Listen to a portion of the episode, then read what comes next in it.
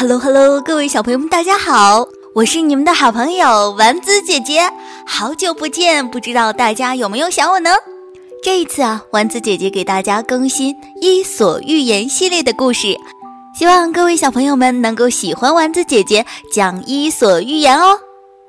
好啦，今天啊，咱们讲第一个《伊索寓言》故事，故事的名字叫做《争鸟王的寒鸦》。宙斯想要为鸟类立一个王，于是指定一个日期，要求众鸟全都按时出席，以便选他们之中最美丽的为王。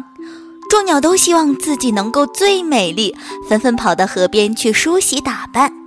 寒鸦心里很焦急，他知道自己没一处漂亮，但是他也希望自己能被选上。他来到河边。发现众鸟脱落下很多羽毛，于是他灵机一动，捡起所有的羽毛，小心翼翼地全插在自己身上，再用胶粘住。终于到了指定的日期了，所有的鸟都一起来到宙斯面前。宙斯放眼望去，看见寒鸦的羽毛花花绿绿的，在众鸟之中显得格外漂亮。于是准备立他为王，众鸟一看十分气愤，纷纷从寒鸦身上拔下本属于自己的羽毛。寒鸦身上美丽的羽毛一下全都没了，又变成一只丑陋的寒鸦。好啦，今天的小故事非常的短小，从这篇故事当中呢，我们要知道其中的道理，就是。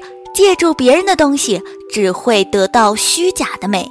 当原本不属于自己的东西被剥离时，就会原形毕露。